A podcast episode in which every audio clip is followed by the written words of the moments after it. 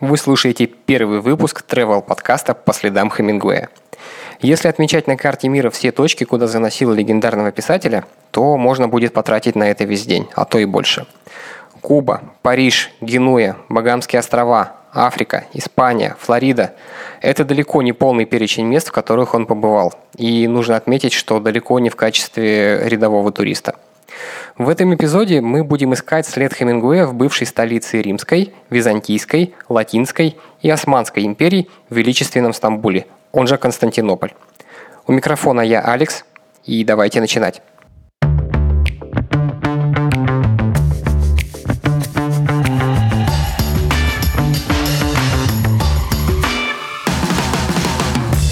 В сентябре 1922 года на железнодорожный вокзал Серкиджи в Стамбуле с поезда сошел молодой человек, которому предстояло следить за ходом греко-турецкой войны для газеты The Toronto Daily Star. На тот момент ему исполнилось всего 32 года. Звали его Эрнест Хемингуэй. Все свои записи о турецком мегаполисе он включит в книгу «Оккупационный Стамбул», но перед этим напишет вступление к ней в одной из своих статей. Там он напишет Стамбул от кальянных до заполненных ракы и рыбными блюдами столов – от бродячих собак до часов открытия и закрытия ночных клубов. Этот текст мне найти не удалось. Зато оккупационный Стамбул я обнаружил, но в оригинале, так что пришлось переводить. И знаете, я был просто поражен, когда прочитал первые несколько страниц. Все оказалось вообще не так, как я думал. Хемингуэй был в шоке от увиденного и полностью разочарован древней столицей. То, что предстало перед его глазами, полностью противоположно образу Стамбула начала 20 века, который сложился в западном сознании на основе фильмов, показывающих Константинополь сверкающий белым, величественным, полным тайн и приключений. Вот, например, как написал это Хемингуэй. Ориентируясь на то, что я когда-либо видел в фильмах, Стамбул должен был быть белым, сверкающим и зловещим. Он совсем не такой. Не такой, как в фильмах, не такой, как на фотографиях или на картинах, или где бы то ни было – Дома выглядят как иллюстрации Хита Робинсона. Это такой британский карикатурист был. Сухие, как гнилые деревья, цвета старых, повидавших виды заборчиков, а также с крохотными окошками. Все белое в Стамбуле на самом деле грязно-белое. Посмотрите на свою белую рубашку спустя 12 часов носки, и вы поймете, какими становятся белые минареты спустя 400 лет. На этом моменте нужно немного отойти в сторону и отметить, что образ Стамбула у западного мира в начале 20 века был действительно сформирован кинематографом. Так, Александр Промио, французский оператор, который работал с братьями Люмьер, в 1896 году посетил Стамбул и снял на видеопленку красивые живописные места города. А именно, это был пролив Босфор и залив Золотой Рог.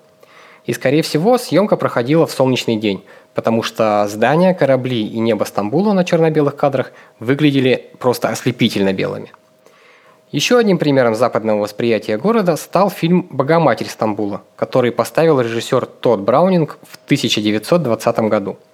В нем на фоне величественного города разворачивается история невероятной любви турецкой нищенки и американского солдата. В фильме есть и коварное убийство в мечети, и попытки влиятельного восточного мужчины разлучить возлюбленных и заполучить прекрасную девушку к себе в гарем. Таким образом, западный кинематограф формировал образ Стамбула как невероятно красивого и величественного экзотичного восточного города с атмосферой тайны и приключений.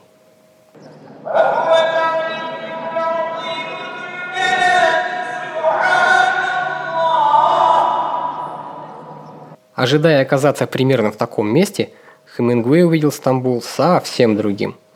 Это был город, пострадавший от войны, затухающий и блекнущий, полный копоти, грязи и мусора. Вот еще небольшой отрывок из его воспоминаний. После того, как я провел себя в порядок в отеле, я стоял на пыльном, заваленном мусоре обрыве у перы и смотрел вниз, на гавань, на лес мачт и засаленные задымленные трубы. И на другой берег, на покрытые пылью холмы, где турецкий город разваливался на квадратные домишки цвета грязи ветхие жилища и грязно-белые пальцы минаретов, возносящиеся вверх, словно тоненькие серо-белые маяки в лабиринте спутанных домов. Запечатленный на черно-белой пленке промил залив Золотой Рог тоже не оправдал ожиданий Хемингуэя. «Что это, Золотой Рог?» – спросил я. «Это больше походит на реку Чикаго. Залив выглядит не частью моря, омывающего загадочный восточный город, а заурядной рекой, каких много и на Западе». Даже религиозные сооружения не смогли вызвать восхищение писателя – Мечеть он сравнил с приплюснутыми грибами. Вот дословно, припавшие к земле, похожие на грибы мечети. А вот про минареты. Разбросанные по всему городу минареты, словно грязно-белые свечи, торчат то тут, то там, без всякой на то причины. Оставшись единственным постояльцем в отеле, Хемингуэй продолжает изучать город. «Никто не знает, сколько человек проживает в Стамбуле», – пишет он. До настоящего времени перепись не проводилась. Предполагается, что проживает полтора миллиона человек. Когда нет дождя, поднимается такая пыль, что кажется, будто по щиколотку утопаешь в этой пыли. А если дует ветер, образуется облако. Турки в любой час дня могут сидеть в кафе на краю узкой дороги и готовить кальян. Или медленно подтягивать обжигающие ракы. Этот напиток настолько крепок, что если рядом нет закуски, то выпить его невозможно. Кстати, об отеле. Называется он Перополас и принимает гостей до сих пор, несмотря на то, что был открыт аж в 1895 году. Тогда его основными постояльцами были пассажиры еще одной легенды 20-х годов – поезда повышенной комфортности «Восточный экспресс». Это было золотое время в истории города. Стамбул стал космополитическим мегаполисом, где кипела культурная и политическая жизнь. Интерьер в Пирополас был просто шикарный. К тому же в отеле было собственное электричество, горячая вода и подъемный электрический лифт. По тем временам все эти атрибуты гостиничного благоустройства считались небывалой роскошью – это сразу же определяло и уровень обслуживания, и европейскую ориентированность. Отель посещали многие известные титулованные персоны. Николай II, Агата Кристи, Уинстон Черчилль, актриса Грета Гарбо, Жаклин Кеннеди, Иосиф Бродский, Мата Хари и так далее. Что касается Агаты Кристи, то именно здесь она написала свой «Восточный экспресс». И теперь в отеле есть Агата-ресторан. Хемингуэй же упомянул Пирополас в своем романе «Снега Килиманджаро», как следствие, номер, в котором он жил, носит его имя и обставлен в соответствующем стиле. Вау! Вообще в отеле практически полностью сохранена ретро-атмосфера и классические интерьеры тех лет. Сейчас вы можете увидеть архитектуру и внутренний дизайн Пирополас практически в том же виде, каким он был более века назад. Элегантный аристократический стиль апартаментов, бар «Восточный экспресс» со старинными плакатами на стенах, фирменные пирожные Пирополас, старинный лифт – все это сохранило свою первозданность, уникальность и неповторимое очарование ушедшей эпохи. Я, кстати, пытался найти копии этих старинных плакатов, которые висят в баре, но мне удалось найти только в формате открыток их. Насчет пожить там я, конечно, не знаю. Например, в сентябре этого года неделя проживания в двухместном номере обойдется вам в 78 тысяч, и в питание включен только завтрак, но он офигенный. Стоит ли оно того? Ну, давайте я оставлю этот вопрос без ответа. Одно могу сказать точно. Просто побывать в этом отеле нужно обязательно. Вас никто не выгонит. Можно спокойно посидеть в ресторане или баре. Я, кстати, вынес мозг двум барменам с просьбами показать мне место, где я любил сидеть Хемингуэй с бокалом виски. Ну, они, естественно, не показали. Кофе там запредельно хорош, э, хотя я и рекомендую всем в Стамбуле пить чай. Нам довелось побывать в Пера Палас в рождественские каникулы, когда мы с женой встречали Новый год в Стамбуле. Нас тогда пригласили на музыкальную вечеринку для гостей отеля, где мы вместе распевали «Jingle Bells» и прочие песни под аккомпанемент старинного фортепиано. Музыкант тоже был уже в почтенном возрасте, но Хемингуэя не видел. Зато когда узнал, что мы из России, выдал Катюшу на весьма неплохом русском. И это было очень круто. Я нашел у себя в архиве истории с небольшой фрагмент того вечера, и сейчас включу его вам.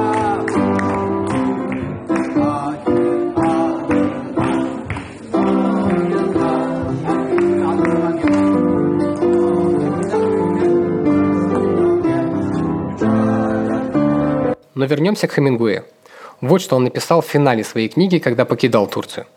Стамбул был словно отдельным миром, раскинувшимся на обширной местности. Со всех сторон этот город омывается морем. Я наблюдал за детишками, купавшимися в море. Прямо за голубыми водами Стамбула начиналась Азия. Стамбул состоял из величественных сооружений, скрытых за высокими стенами и деревянных и кое-как построенных строений. Видно, что его мнение несколько поменялось после того, как он внимательно и скрупулезно исследовал город, открывая в нем интересные и волшебные места. Правда, предпочел о них умолчать, потому что не мог изменить своему стилю повествования. Однако его современники отмечали, что Хемингуэй отзывался о Стамбуле как о удивительном и потрясающем воображении город. Что ж, это так и есть на самом деле, и сейчас я расскажу почему. Для меня Стамбул – лучший город на Земле – Каждый раз, когда я возвращаюсь в него, выходя из аэропорта, я ловлю себя на одной мысли – я дома. И когда наконец закончится вся эта история с короной, я первым делом отправлюсь в Стамбул. Если вам еще не доводилось бывать в этом городе, то я абсолютно искренне вам завидую, ребят.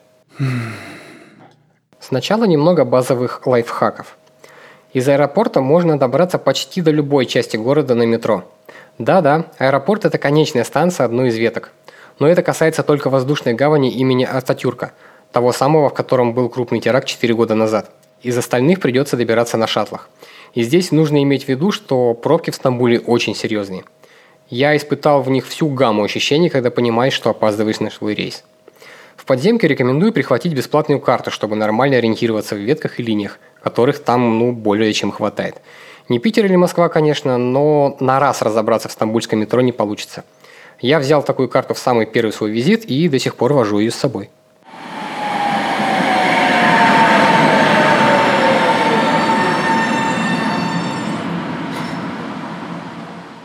Валюта – турецкая лира. Но вполне можно рассчитаться долларами или евро. Есть заведения и места, где их с удовольствием принимают, но не везде. Что касается обменников, то стороной нужно обходить те, которые находятся вблизи туристических поинтов, типа Гранд-базара или Галатского квартала. В обычных же районах курс приятный и не заставляет вас страдать. Жилье. Бронируя хостел или отель, обязательно почитайте отзывы. Даже на английском языке переводите и читайте. В противном случае можно нарваться на кидок. Схема примерно следующая. По прибытию вам говорят, что гостишка переполнена и мест нет. На то, что у вас в руках распечатанное подтверждение бронирования, всем наплевать. Но в другом отеле чудесным образом остался замечательный номер специально для вас. Местный чувак проводит вас до него всякими запутанными тропами и, естественно, по факту он не будет иметь вообще ничего общего с тем, что вы бронировали. И деньги, разумеется, вам никто не вернет, хоть за скандальчить там. Идеальный вариант – это Airbnb. В свою первую поездку мы с Сэмом брали две комнаты через этот ресурс, подружились с хозяином, и после этого я останавливался у него во все свои приезды абсолютно бесплатно. Но здесь нужно учитывать, что не все хозяева настолько охотно идут на контакт, потому что Наш хост жил вместе с нами в другой комнате, это была трехкомнатная квартира, мы занимали две, он жил в третьей, и мы с ним контачили ну, практически каждый день, вследствие чего, собственно, и вот возникли вот такие дружеские отношения. Ну, или можно попробовать взять какой-то действительно дорогой вариант в престижном отеле, типа того же Пирополаса. Это верняк 100%. Welcome. Локации. Скажу сразу, все главные инстапоинты Стамбула заезжены до тошноты. Поэтому, если у вас аж подгорает, как хочется фотку на Султан Ахмете, то ищите какой-то невероятный ракурс, что проблематично, потому что эту точку, по-моему, отсняли во всех возможных вариантах. Ну, либо можно приехать сюда рано утром, когда площадь перед мечетью еще пустая, и можно получить реально атмосферные кадры. Мы с женой, кстати, так и сделали, когда у нас была здесь пересадка на рейс в Касабланку. Но есть в Стамбуле несколько точек, о существовании которых не догадываются попсовые туристы. Некоторые из них настолько древние, что помнят еще поступ Хемингуэя. Я солью названия особенности кое-каких из них, а вот координаты нагуглите сами. Погнали. Цветочный пассаж. Несмотря на название, цветы тут вообще ни при чем. Это крытая ресторанная улочка с очень интересной архитектурой. Для фоток я рекомендую подбирать одежду белого, черного и красного цвета. Ихламур Палас. Вы не ослышались, это слово на букву «и», все правильно. Этот дворец состоит из двух зданий – парадного Майет и церемониального Миросим. Второй идеально подошел бы для съемок фильма про дом с призраками и кладбищем на заднем дворе. Ну посудите сами. Две массивные лестницы в стиле барокко, каменные цветы, вазы, колонны, арочные окна. Готикой в этом месте пропитано буквально все. Рекомендуемые цвета для одежды – черный и голубой – Фотки тогда получатся просто шикарные. Мечеть Артакёй. Дико попсовая точка, но очень красивая, поэтому я не мог не включить ее в этот список. Погуглите и поймете, про что я говорю. Рекомендуемый цвет одежды здесь красный. Это излюбленное место девушек в роскошных ярких платьях, которые приходят сюда на рассвете. Вот реально, не поленитесь и загляните сюда часов в 5 утра. Вы просто офигеете от fashion-шоу, которое начнется буквально через полчаса. На пристани есть специальный выступ, к которому днем выстраивается очередь из желающих сделать фото с наиболее выгодного ракурса, чтобы уместить в кадре мечеть Ортакёй, Босфорский мост и сам Босфор. Крутым признаком мастерства у этих ребят считается умение заставить влететь в кадр и еще и голубей, которых на площади дофига. У кого не получилось, как правило, прифотошопливают птиц на обработке. И подобными картинками инста ну просто завалено. Кафе Сирин Ферин. Рекомендуемый цвет одежды – белый и лиловый. Здесь подают самые что ни на есть инста-завтраки за более чем приемлемую плату. Угощают вкуснейшим турецким кофе, а за их безе можно легко принести в жертву пару кубиков пресса. Крыша Кубе Истанбул. Рекомендуемый цвет одежды здесь персиковый. До недавнего времени это была секретная открытая крыша Стамбула. Она находится по пути от Сулейманье до египетского рынка – но и сейчас о ней знают далеко не все. С заброшенной и захламленной мусором крыши открывается крутейший панорамный вид на верхушки домов и Босфор с одной стороны и на пожарную башню Баязид и мечеть Сулейманье с другой. Особо крутая фишка здесь – арт-инсталляция с отпечатками сотен ладоней на одной из стен. Есть еще одна кафешка, которая называется Арада кафе. Рекомендуемый цвет одежды – оранжевый, бирюзовый, желтый и зеленый. Лично у меня сложилось впечатление, что либо официанты тут обучались искусству раскладки утрушных инстагуру, либо именно это кафе придумало фудблогинг. Других вариантов у меня просто нет. Еще одно кафе, которое называется «Нафталин». Рекомендуемый цвет одежды здесь желтый и песочный. Инстаграмный здесь только фасад кафехи, а его главный вход пришелся на угол дома. Внутри особо делать нечего. Еда посредственная, а интерьер ну, такой себе. Лестница Камонда. Рекомендуемый цвет одежды – красный и оранжевый. В далеком 1860 году банкир Камонда построил эту вьющуюся лестницу, так как та, что была до нее, оказалась слишком крутой и скользкой. Торопясь на работу, люди нередко катились по ней кубарем – Прошло, получается, около 160 лет, и теперь эта лестница просто мека для любителей красивых фото в необычных местах. Книжный магазин Наил Китабеви. В различных путеводителях по Стамбулу можно найти сотни сувенирных лавок и антикварных салонов. Но вот книжный магазин упоминают крайне редко. И, надо сказать, очень зря. Наил Китабеви – это тихий, уютный книжный, где можно не только купить пару редких изданий в коллекцию, но и просто посидеть, почитать, попробовать не писать что-то свое и, разумеется, сделать несколько классных кадров. Атмосфера здесь очень приятная, и я бы назвал ее даже домашней. Рекомендуемые цвета в одежде по настроению. Последнее кафе в моей подборке называется Вефа Бузакиси. Об этом местечке знают только некоторые туристы, потому что оно для настоящих ценителей национальных традиций и любителей всего необычного – это, пожалуй, одно из самых старых заведений города, которое было открыто в 1876 году. Находится оно в старинной части города и старательно сохраняет свой первоначальный интерьер. Здесь очень спокойно, душевно и атмосферно. Хозяевами является одна и та же династия, которая из поколения в поколение передает своим сыновьям рецептуру. Если хорошо говорите на английском, они с удовольствием расскажут вам о том, как к ним любил захаживать Хемингуэй и какие блюда при этом заказывал. Ну и на финал я оставил место не совсем для фоток в Инстаграм, но про них в какой-то степени. Это музей фотографии. По сути, это экспозиция, в которой хорошо прослеживается история развития фотографии в Турции и сама по себе история Турции. Здесь можно найти все, от самых первых затертых снимков и фоток военных времен до сегодняшней современной фотографии во всех ее видах, жанрах и цветах. Музей современный и дико контрастирует на фоне более популярных старинных учреждений – Собственно, поэтому здесь нет ни больших очередей, ни топ-посетителей. Если не сходите, то потеряете очень много. И да, я серьезно. В Стамбуле однозначно нужно побывать хоть раз в жизни. И дело не в фотографиях, хотя в них тоже, кого я обманываю.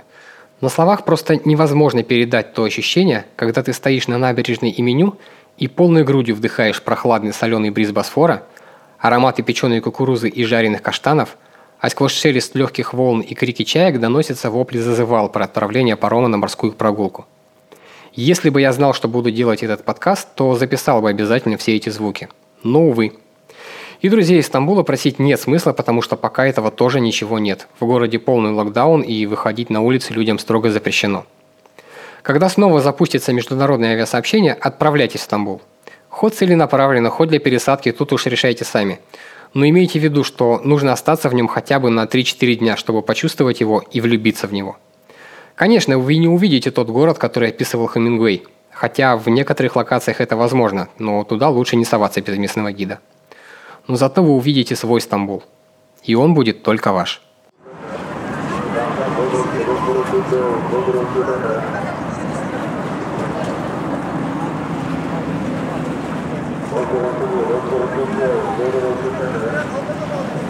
Спасибо всем, кто дослушал этот эпизод до конца.